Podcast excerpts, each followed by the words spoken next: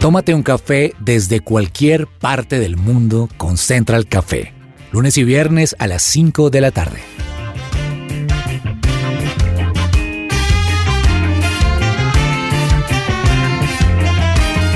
You make me shake, Holy Spirit. You make me shake. Central Café de su presencia radio. Un saludo muy especial para todos aquellos que en este momento nos escuchan a través de www.supresenciaradio.com en Tuning o a los que con el tiempo nos van a escuchar en Spotify o en SoundCloud. A propósito de la Feria del Libro en Bogotá y todo esto, Fernanda, un libro que usted quiera recomendarnos para poder leer. Bueno, pues yo no sé qué tantos de nuestros oyentes lo han leído, pero para los que no, les quiero recomendar el último libro del pastor Andrés Corson, se llama La oración es la clave. Mucha gente eh, ve nuestra iglesia y dice la, iglesia el lugar de su presencia. ¿Y cómo han hecho? ¿Cómo una iglesia tan grande? ¿Cómo están miles de personas se ven filas? Y todo esto como que se preguntan y dicen, ¿qué será lo que han hecho? Y realmente el pastor Andrés en este libro nos dice, la oración es la clave. Y creo que en estos tiempos donde hay tantas cosas que quisiéramos de alguna manera cambiar, pues eh, es, es una, un- una invitación a entender que todo inicia desde una oración que cada uno de nosotros podamos hacer. Interesante. Diego, ¿qué tal para la lectura? Un libro que nos recomiende. Bien, de hecho, hace unas semanas terminé un libro que se titula Salvaje de Corazón de John Eldredge. Es súper recomendado especialmente para los hombres. Eh, trata de aprender a disfrutar la vida desde el rol que como hombres Dios nos dio y da muchos tips buenísimos para fortalecer la relación con Dios. A mí me encantó. Muy bueno, lo leí y me pareció un librazo. Señor Cabezas, un libro para una tarde, una mañana, una noche a solas. Javi, eh, un libro que les recomiendo es Soul Detox. Ese es el título en inglés, pero en español el título es Desintoxicación Espiritual, así se llama. De un autor que a mí me gusta mucho en lo particular, es un pastor eh, de una de las iglesias multisites más grandes en los Estados Unidos, Life Church, es Craig Rochelle. Craig Rochelle, uno de mis predicadores favoritos también, y este libro es genial, Javi, porque para los que tal vez hemos estado últimamente saturados con muchas cosas que vienen de afuera, del mundo, o sentimos que nos hemos tal vez alejado de Dios por alguna razón, o, o nos han pasado cosas fuertes últimamente en nuestra vida que nos han hecho quizá como, como perder un poquito eh, la fe o, o- la, o la buena actitud que siempre deberíamos tener, pues este es un libro que nos da pautas muy prácticas de hábitos, de reflexiones que podemos hacer muy, muy de, de nuestro propio cotidianidad, de todos nuestros días, hacer un autoexamen para poder corregir, atacar estas cosas y, obtener esa, como lo dice el título del libro, desintoxicación espiritual. Y es algo que es maravilloso. Cuando uno termina de leer este libro y, digamos, llevar a la práctica varios de estos consejos, es, es genial cómo de verdad te cambia mucho el panorama de lo que está pasando en tu vida. A veces todos necesitamos el recordatorio de alguien que ha andado el camino antes que nosotros. Esta es la frase que encontramos en la pasta del libro que yo quiero recomendar. Se llama Lunes con mi viejo pastor, escrito por José Luis Navajo. Un libro que nos hace reflexionar acerca de nuestra relación con Dios y cómo volver a ese primer amor. Dale a tu cuerpo las vitaminas y minerales que necesita con Botánica Face. Contáctanos al 318-354-2022.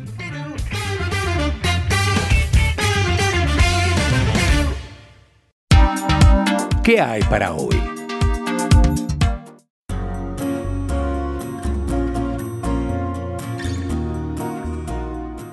La Fundación Universitaria Salesiana es una institución de alta calidad, moderna y abierta a todos los sectores de la población y se encuentra ubicada en una de las zonas verdes y estratégicas de Bogotá.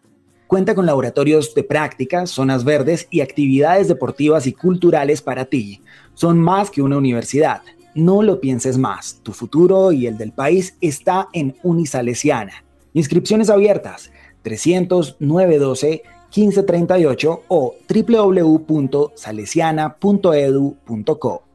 Escucha su presencia radio a la hora que quieras y elige los programas que más te gustan. Búscanos en todas las plataformas digitales, Spotify, Deezer Amazon Music, SoundCloud y YouTube. Encuéntranos como su presencia radio.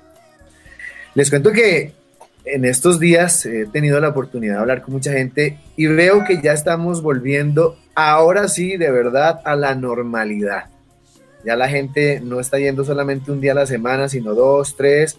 Me encuentro con que algunos ya están tiempo completo en sus oficinas, otros seguimos gozando del privilegio del teletrabajo, del trabajo en casa. Fernanda, ¿ya estamos volviendo a la normalidad o todavía sigue usted allí en su casa, oficina? ¿Cómo, cómo va el tema? Bueno, yo creo que de las cosas buenas que nos deja la pandemia, porque no todo fue negativo, pues yo creo que, que todas las cosas ayudan para bien en medio de todo. Entonces, pues creo que las cosas buenas fue aprender un poco más de trabajo, darnos cuenta que se puede, darnos cuenta que, que es una muy buena opción también en ciudades como Bogotá, donde los desplazamientos son un poco complicados, o en las grandes ciudades en general en el mundo, el transporte se dificulta un poco.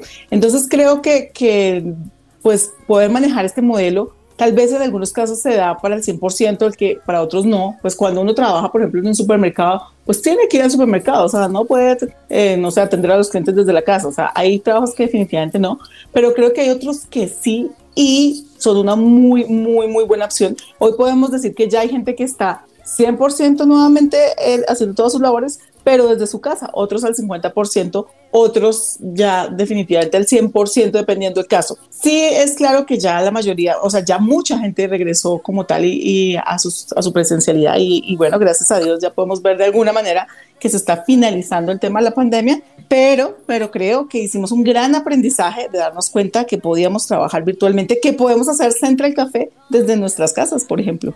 Yo disfruto trabajar en casa, no lo voy a negar, pero tampoco puedo negar que por momentos quiero salir y qué rico poder ir a la oficina, sentarme un par de horas, trabajar allí también, interactuar con otras personas. ¿Cómo le está yendo a usted, Diego, con este tema laboral? Bueno, para los que no saben, yo soy periodista, así que no tuve muchas chances, quizá como usted, de disfrutar mucho de los privilegios que eh, trae la virtualidad, de modo que siempre tuve que ir al canal durante toda la pandemia. Sin embargo, en algunas ocasiones, cuando habían esos casos sospechosos de, positivos eh, en el canal, siempre pues nos aislaban y ahí sí teníamos que hacer la, cuarentena y trabajar desde casa. Después creo que ha sido la pandemia en cuanto al tema de la virtualidad, nunca, es decir, siempre tuve que ir a la oficina, siempre tuve que estar de manera presencial. Y, bueno, ahora claramente eh, me encuentro con que la ciudad cada vez está más llena en el tránsito.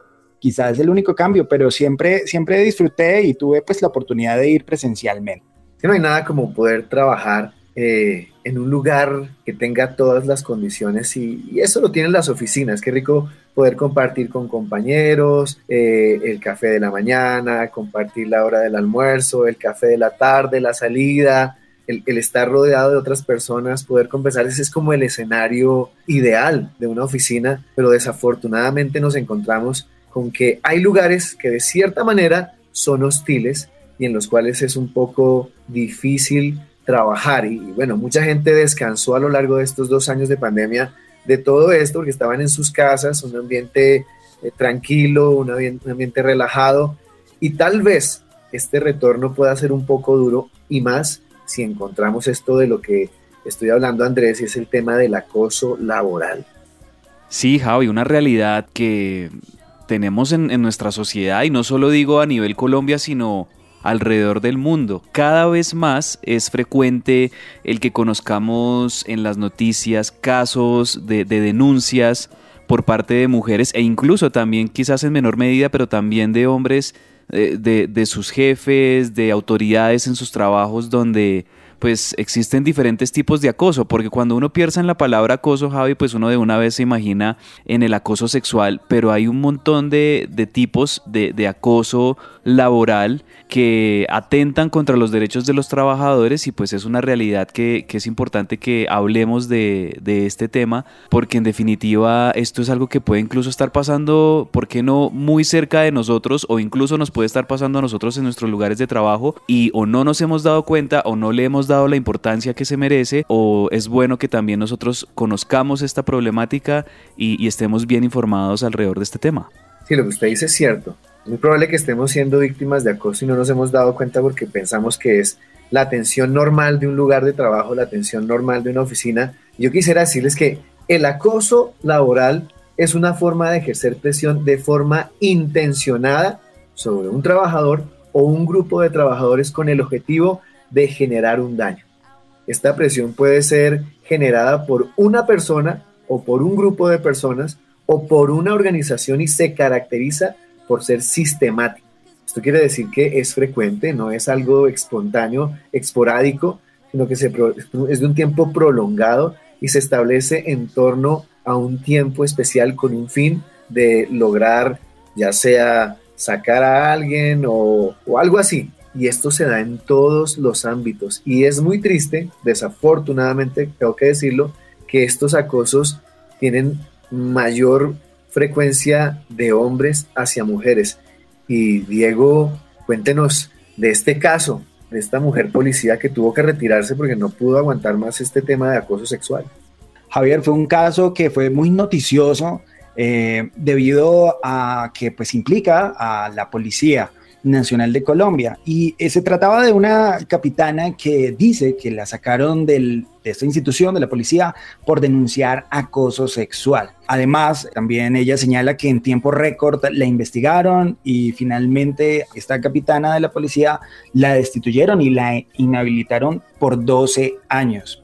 Todo empezó en 2017 cuando esta mujer, eh, identificada como Francis Lozano, pues fue trasladada de un departamento eh, a otro para, para, aplicar a un curso de ascenso. Sin embargo, allí se encontró con lo que ella dice que fueron mucho acoso de parte de sus superiores, palabras hostiles, eh, degradantes hacia ella. Y ante esta situación, pues ella en principio decidió hacer caso omiso, pero fue de manera tan reiterada que claramente empezó a hacer una serie de denuncias en el conducto regular de la policía.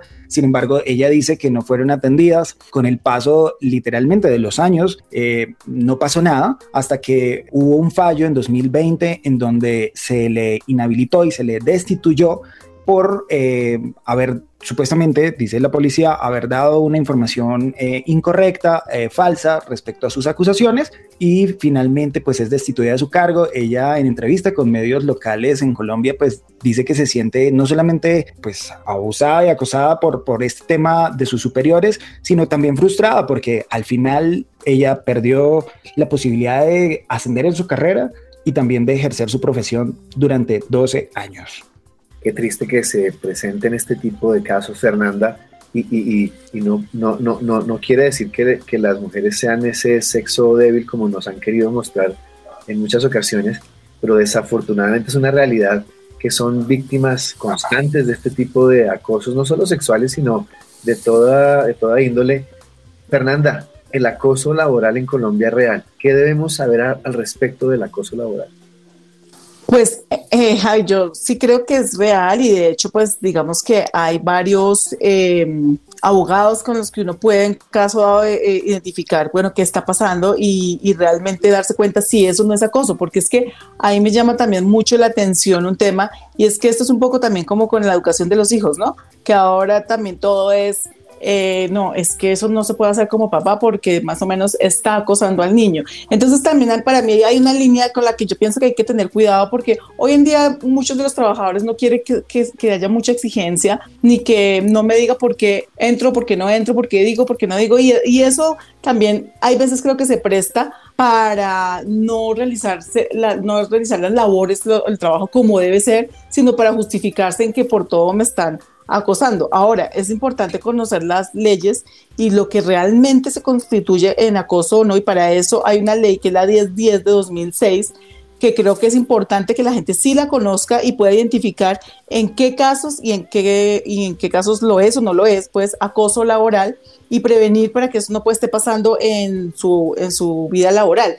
Claramente ahorita con el tema de la pandemia y con el trabajo que hablábamos de, de, de casa, se generaron una serie eh, de nuevas eh, opciones de pronto acoso laboral sin darse cuenta, yo pienso, porque también hay veces vemos al, al empleador como el malo, como el que es que está tratando de explotar a la gente y no necesariamente, de hecho creo que el, el, empleador también está haciendo gran parte para poder generar empleo. Entonces, Yo pienso que hay que ver las cosas desde los dos lados, es importante, pero pues sí se empezó a dar un tema de, manejos de, horarios extralaborales, de, de intrusión, como en los tiempos de descanso, y todo esto pues es importante irlo ajustando en común acuerdo, pero pienso que para mí una de las cosas más importantes es no ver al empleador como el enemigo, sino realmente también darse la oportunidad y darle gracias a Dios primeramente por tener trabajo, y darse cuenta, bueno, aquí qué está pasando y qué no está pasando. Otra cosa que, que siempre he pensado es, bueno, si definitivamente ya no te sientes bien y, y, sientes que, que, que, no hay el mejor trato, pues tampoco tienes que quedarte ahí y, de alguna manera, pues eh, mira también otras opciones y claramente si hay que denunciar algo, denúncialo, pero tampoco te quedes ahí quejándote y diciendo esto es lo peor, pero aquí estoy y generando posiblemente un mal ambiente laboral. Entonces, para mí un tema como estos es importante evaluarlo desde las dos perspectivas. Completamente de acuerdo, Fernanda.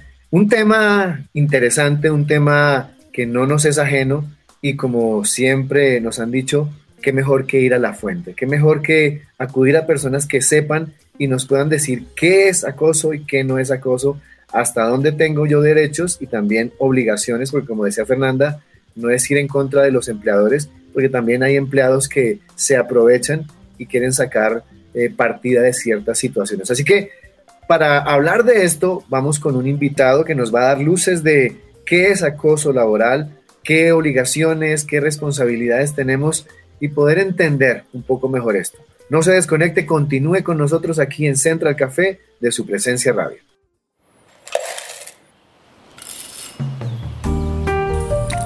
Llegó la hora de tomarnos un expreso y a propósito de este tema de acoso laboral, hoy nos acompaña Andrés Ramírez para tomarnos un café y hablar un poco acerca de esto que puede estar sucediendo a nuestra vida o a nuestro entorno. Andrés, gracias por acompañarnos. Bienvenido a los micrófonos de Central Café. Un cordial saludo para todos. Muchísimas gracias por la invitación. Bueno, Andrés, este es un tema muy sensible y, y delicado del que quisiéramos aprender un poco y por eso hoy usted nos acompaña. Quiero arrancar haciéndole esta primer pregunta para despejar dudas que puedan existir en nuestros oyentes y aún en nosotros mismos y es ¿qué es realmente o cómo se define el acoso laboral? Bueno, hablándolo de una manera mucho más clara, el acoso laboral es todo tipo de actitud que se tenga con el fin de generar algún tipo de afectación ya en el ambiente laboral. No hago una especificación porque, como lo podremos explicar en su momento, el acoso laboral no solamente es por nivel jerárquico, también puede ser por nivel colateral. Es todo tipo de actividad que genere inconvenientes a un trabajador o inclusive también a un empleado. Andrés, como para aterrizarlo un poquito de pronto al día a día, como qué tipo de situaciones podríamos decir y constituyen un acoso laboral. Bueno, para que lo tengamos un poquito más claro todos, les comento, hay una ley que lo establece claramente y es la ley 1010 de 2006. Esa la define totalmente claro y resulta que para este caso, acoso laboral puede darse de varias maneras, inclusive la misma ley las establece. Este tipo de acoso puede ser cualquier tipo de presión que hagan los jefes o los compañeros. Están definidas como maltrato laboral, que en resumen es todo acto de violencia contra la integridad física o moral, la libertad de pensamiento, la libertad de culto y demás situaciones que ataquen la honra y el buen nombre y que sean tendientes a dañar la autoestima y dignidad de la persona que sea afectada. También puede haber persecución laboral, en la que, por ejemplo, le exigen a una persona, usted tiene una hora para presentarme un informe de 500 páginas. Otra que puede ser discriminación laboral. Usted es una persona que no nos gusta a nosotros por su color de piel o por su pensamiento. Entorpecimiento laboral, que es, por ejemplo, le dicen, mire, haga este trabajo y a los dos segundos haga este otro y a los tres segundos después haga este otro. Entonces empieza a acumular. Otro que también está es inequidad laboral, que por ejemplo, una persona sea eh, un director, pero le ponen, por ejemplo, un trabajo de, ¿cómo decirlo? lo ponen como un trabajo de un rango inferior, por ejemplo, de contar cuántas páginas tiene un libro, por poner un ejemplo. Y también el otro es desprotección laboral. Cuando, por ejemplo, no lo afilian a salud, pensión, riesgos laborales, ni tampoco le dan sus prestaciones sociales. Y todo eso lo hacen con el fin de desmotivar al trabajador. Andrés, usted nos acaba de describir unas situaciones y unos casos muy puntuales con el que creo que quizá muchas personas se podrían sentir identificadas.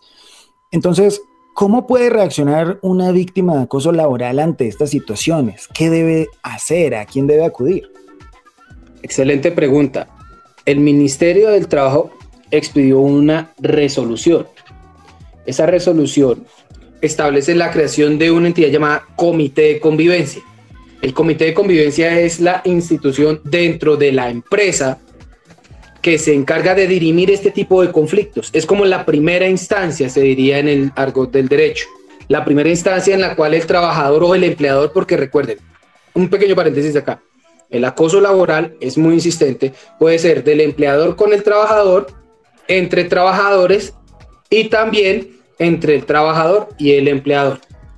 Primero, se acude ante el Comité de Convivencia de las Empresas con el fin de buscar una solución a este conflicto. Ahí el Comité de Convivencia pues tiene unos representantes por parte del empleador y unos representantes por parte del trabajador que debe haber una equidad. Si puede darse solución a ese problema, ahí perfectamente termina el conflicto. Pero si por alguna razón el conflicto no pudo darse solución a través del comité de convivencia, se declara fracasado cualquier intento del comité y ya es la persona que ha sufrido acoso laboral tiene dos opciones, o ir al Ministerio de Trabajo a poner la queja o ir a juzgado e interponer la respectiva demanda. Ahora, venimos de dos años de pandemia y ha habido una serie de cambios en las relaciones laborales, sin duda alguna. ¿Qué cambio hubo respecto al acoso laboral durante la emergencia sanitaria, durante la pandemia, eh, eh, a diferencia, digamos, a, como veníamos? Por ejemplo, ustedes han escuchado que a muchas personas les escribían sus mensajes de WhatsApp en, en jornadas, en horarios fuera de la jornada de trabajo. Lo que buscó el Ministerio del Trabajo para esta situación fue entrar a decir, recuerden, puede que estén haciendo trabajo desde casa, o también lo que se llamaba teletrabajo, cualquiera de esas modalidades que es trabajo no presencial en el establecimiento del empleador o en el puesto de trabajo. Esto es un típico acoso laboral en el cual exigen a una persona el cumplimiento de sus obligaciones, inclusive posterior al cumplimiento de su jornada laboral. El Ministerio del Trabajo lo que buscó en este sentido fue exigirle a los empleadores que tenían esta práctica o inclusive también a algunos trabajadores en dependencia de las jerarquías que manejaran que se tenía que respetar la jornada laboral y cualquier tipo de mensaje que llegara posterior a la jornada de trabajo se podía entender también como acoso laboral y eso tendría su respectiva sanción. Sí, Andrés, hace unos instantes usted nos mencionaba, y, esto me causó curiosidad porque eh, estos acosos laborales se pueden dar no solamente del empleador hacia los empleados, del jefe hacia los empleados, sino también entre trabajadores, pero también desde el empleado hacia el, el jefe. Y esto me pareció eh, curioso y, quisiera preguntarle de qué maneras se produce este acoso desde el empleado hacia los jefes, porque es algo como que tal vez uno no lo, no lo encuentre tan común como los otros casos, pero podrían presentarte este, este tipo de situaciones y, y, de qué formas se da este acoso laboral del empleado hacia el empleador. Por ejemplo, presentándole constantes derechos de petición por una misma situación. Es decir, por ejemplo, le dice, necesito con este derecho de petición que por favor me pague mis prestaciones. El empleador le dice, mire, ya se las pagué. Y él por el simple hecho de querer molestarlo, le sigue presentando derechos de petición diciendo, págueme mis prestaciones, págueme mis prestaciones, págueme mis prestaciones. O diciendo, por ejemplo, listo, me pagó, pero este no es el valor real, págueme el valor real. Y insiste, insiste de esa manera. También puede ser el maltrato laboral que si se habla al trabajador, que el trabajador acude inmediatamente al Ministerio del Trabajo acusando falsamente a su empleador de presión laboral cuando no tiene ningún tipo de prueba. Básicamente, desde ese punto de vista, son como unas pocas que pueden haber que por ejemplo le exija al empleador algo que no tiene por qué darle al empleador y le insista y le insista y le insista, pero que no tenga que ver directamente con sus labores o con el, con el manual de funciones que se le haya entregado a ese trabajador. Andrés, y, digamos que el empleador, ¿cómo, cómo también, pues digamos que, que logra de alguna manera defenderse ante algún empleado que quiere definitivamente eh, llevarlo a decir que es acoso cuando posiblemente sea la, la exigencia pues de, de su cargo?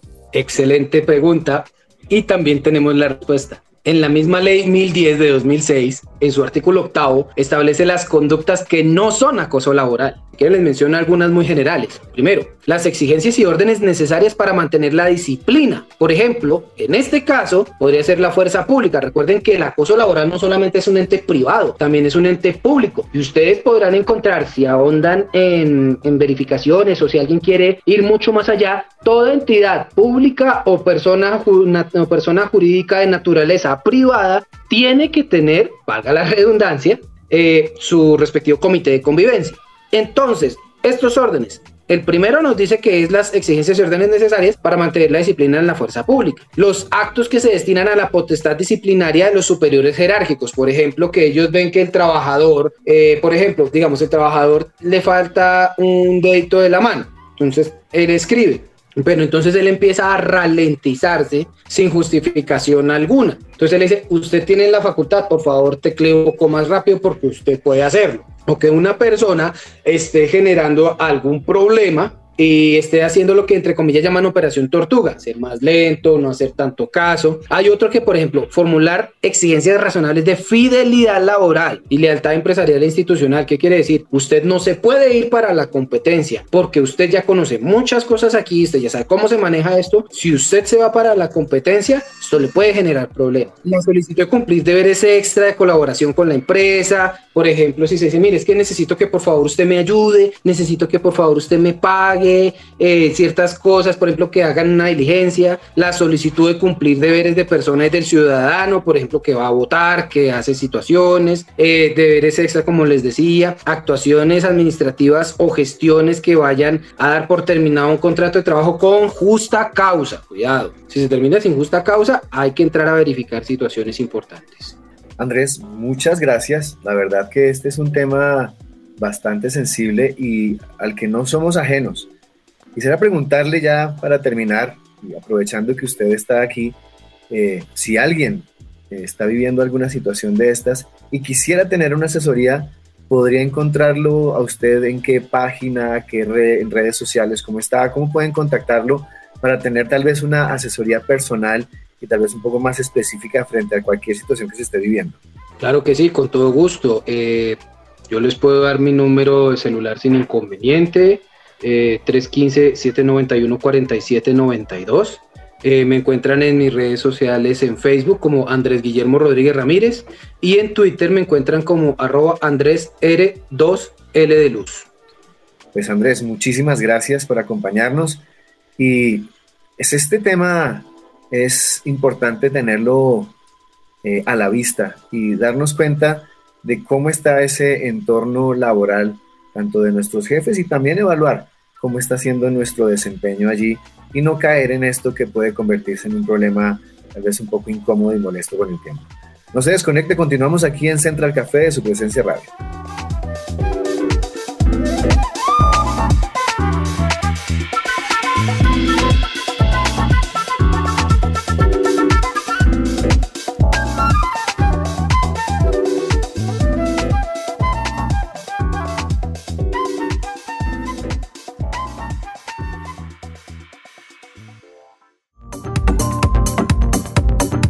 No te desconectes, estás con Central Café.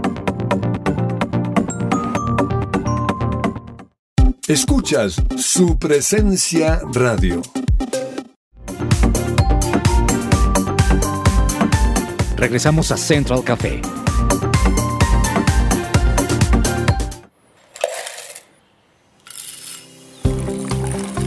Una vida con aroma.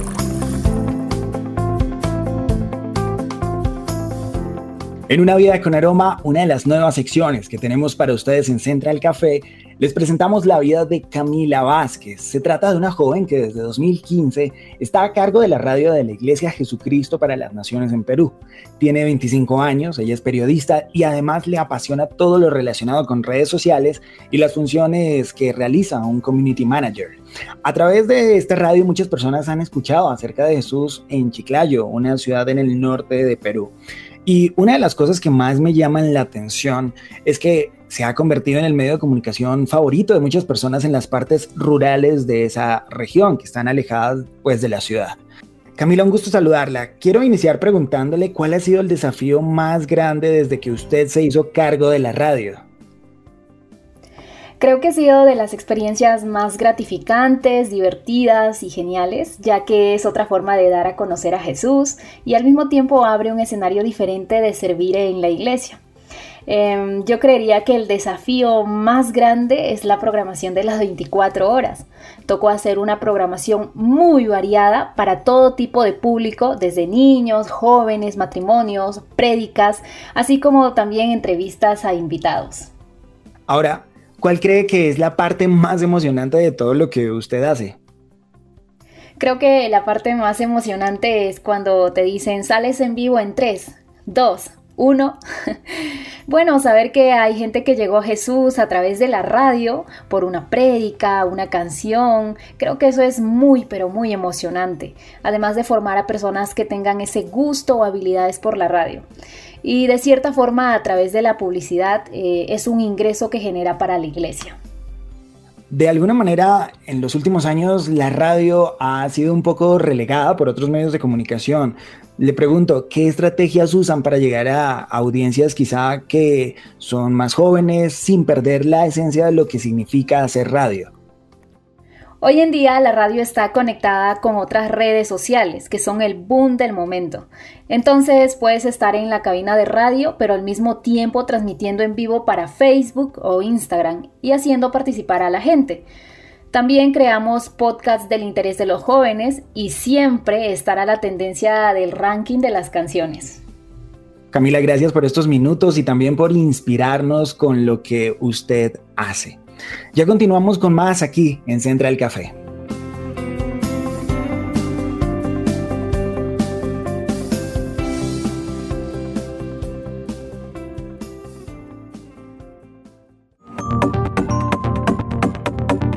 Estás escuchando Central Café.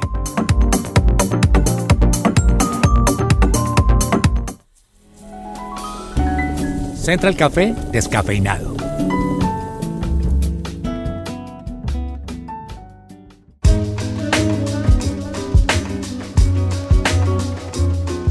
para todos los oyentes que nos están escuchando hoy en Central Café y en esta sección Central Café descafeinado, quiero compartirles un poco sobre algunos tips que nos dio el, docente Reinaldo Medina de la Universidad Conrad Lorenz sobre qué hacer en estos tiempos donde decimos la plata no me alcanza para el mercado porque estamos en tiempos de inflación. Y no solamente en Colombia, sino en general es una situación mundial debido a la pandemia, alguna de las consecuencias que nos dejó la pandemia en cuanto a, la producción, en cuanto también la, el trabajo, o sea, la mano de obra y todo esto que ha venido trayendo una inflación bastante eh, notoria para nuestros bolsillos. Quiero compartirles algunos para que ustedes después me cuenten si efectivamente los han aplicado y también si alguno en la mesa nos quiere compartir otro tip o otro consejito de ayuda. Lo primero es si usted acostumbra pagar con tarjeta, hágalo, pero a una cuota, porque recuerde que a más de una cuota le genera intereses y los intereses de las tarjetas de crédito son de los más caros que tiene el mercado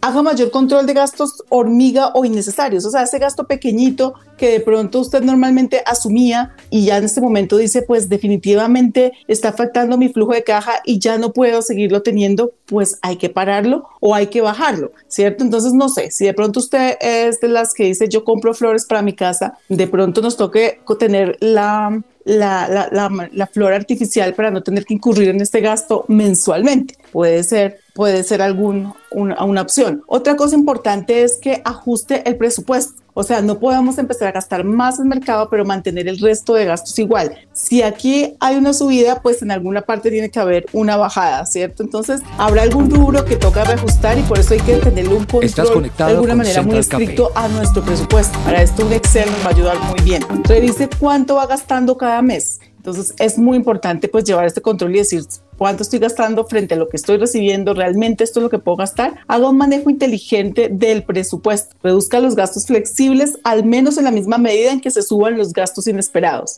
Adicional a esto, haga uso del ahorro. Si definitivamente no tiene mucho margen para mover sus cuentas flexibles, pues podemos hacer uso del ahorro. Debemos pensar que es importante que dentro de nuestro presupuesto al menos el 10% de los ingresos sean para, una para un ahorro mensual programado. Este ahorro nos permitirá cubrir estos gastos de improvistos que nos puede generar la inflación que se está dando en este momento. Y por último, busque nuevos ingresos en familia. Si definitivamente no nos está dando, pues tal vez llega el momento en que tenemos que sentarnos como familia y decir qué más podemos hacer, dónde podemos generar un ingreso, qué podemos vender, qué podemos hacer. Es importante que entender que como familia somos un equipo y todos podemos ser parte de la solución.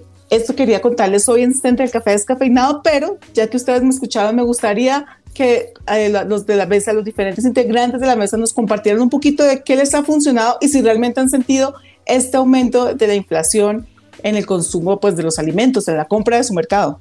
Sí, Fernanda, es indudable este, este incremento, ¿no? es innegable las cosas no, no, no, no, cuestan igual. Y no solamente a raíz de la pandemia, Fernanda, sino con todo este conflicto allí en Ucrania, Rusia, con tantos factores que han hecho que las cosas como que se desajusten un poco y nos saquen de lugar. Pero coincido con lo que usted decía y yo digo, tenemos que aprender a hacer un presupuesto y sujetarnos a él. En mi caso, Fernanda, bueno, tomé de hecho nota de muchos tips que me parecen espectaculares, pero creo que uno de eh, complementario a, los que tú hacías referencia es precisamente respetar ese presupuesto y, esos tips que, que, uno aplica, porque creo que lo más difícil viene siendo en esas concesiones que uno empieza a hacer, ¿no? Eh, listo, tú tienes tu plan, pero si al final no lo respetas y empiezas a, a gastar más de lo debido o como tú lo decías, a invertir quizá más en otra cosa sin eh, darse cuenta de que eso va a afectar a otra de las áreas financieras de la familia pues, o del presupuesto mejor, pues claro, va a haber un desbalance. Entonces creo que un tip que yo añadiría sería ese, respetar precisamente todas ese, ese, ese tipo de, de consejos que nos compartiste que me parecen además súper prácticos. Totalmente de acuerdo, porque muchas veces eh, hacemos la teoría, pero nos cuesta mucho la práctica y nos toca ser muy conscientes y entre todos, como les decía, como familia, pues usted solito tiene que llevar su control. Andresito Cabezas, ¿a ti cómo te va? bueno, ahí lo único que agregaría, Fer, porque de verdad que todos los tips están muy bien y lo que ha dicho Javi y Diego también me uno a, estas recomendaciones. Lo, que añadiría también es, por ejemplo, en el tema de los servicios públicos, teniendo en cuenta que esta inflación nos ha golpeado en muchos sentidos, pues podemos... Eh, tomar medidas para disminuir el valor de nuestros servicios públicos, la luz, el agua, el acueducto, eh, el gas, eh, de pronto si, si cambiamos algunos de los hábitos, si tenemos algunas áreas de nuestro apartamento, de nuestra casa en la que solíamos tener prendida una luz o tener bombillos de estos que, que, están encendidos todo el tiempo, pues poderlo cambiar, apagar estas luces, eh, si de pronto somos de los que nos gusta dormirnos con el televisor prendido, porque hay personas que, que lo hacen, pues más bien usar el temporizador del televisor para que él se apague solito o simplemente apagar el televisor y tratar de, ahorrar. Algo que también muchas personas hacen y nosotros en casa también de hecho lo, hacemos, es que aprovechando los días de lluvia, que suelen, por ejemplo aquí en Bogotá solemos tener muchos días de lluvia, poder eh, tal vez con algunos baldes recoger agua y esta, y esta agua nos sirva también, por ejemplo, para para algunas otras cosas, eh, eh, para lavar el baño, para lavar así algunos los pisos o algo así. Esto también nos puede ayudar a disminuir el valor de nuestros servicios públicos. Uy, bueno, ese me parece un súper tip que de pronto muchas veces no somos conscientes y claro que sí, nos va a ayudar muchísimo, muchísimo a ahorrar. Entonces, bueno, pues aquí compartimos algunos tips de especialistas y otros que nos han servido y no olviden que siempre hay algo bueno por hacer. Esto fue Centro del Café Descafeinado.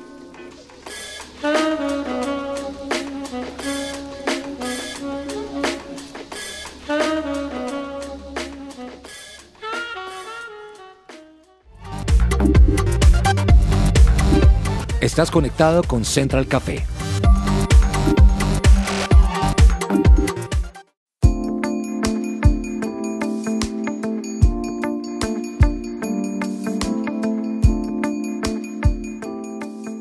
¿Sabías que con la creación de los fondos privados de pensión en la Ley 100, algunas personas fueron trasladadas del Seguro Social a otros fondos privados y hoy es posible volver a Colpensiones? Te invitamos a pedir una consulta gratuita con el abogado experto en pensiones Manuel Santos. Comunícate al teléfono 301-459-5697. 301-459-5697.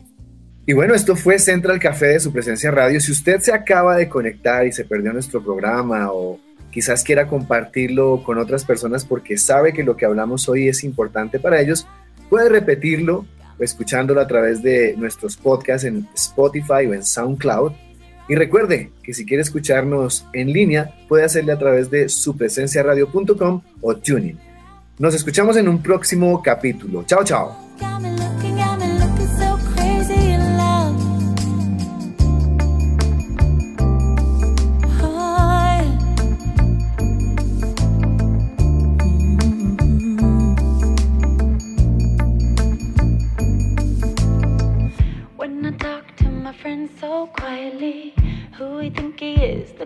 What you did to me. Tennis shoes don't even need to buy a new dress. If you ain't there, ain't nobody else to impress. It's the way that you know what I thought I knew. It's the beat that my heart skips when I'm with you.